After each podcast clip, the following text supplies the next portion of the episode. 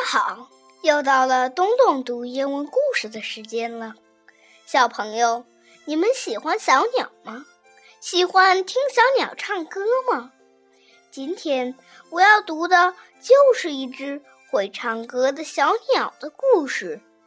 这个故事很简单，相信大家都能听懂。The Singing Bird. There was once a little bird. She sang a lot. Everyone was happy. The king saw the little bird. He said, Come and live in this lovely cage. Sing, little bird, said the king. The little bird did not sing. He was too sad.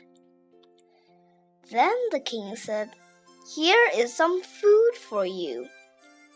Now sing, little bird, sing. But the little bird did not sing. She was very sad. Now the king was very sad too.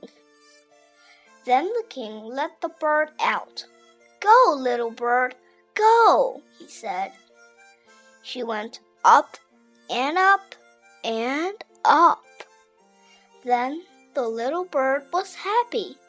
She sang and sang, and everyone was happy. The king was very happy too.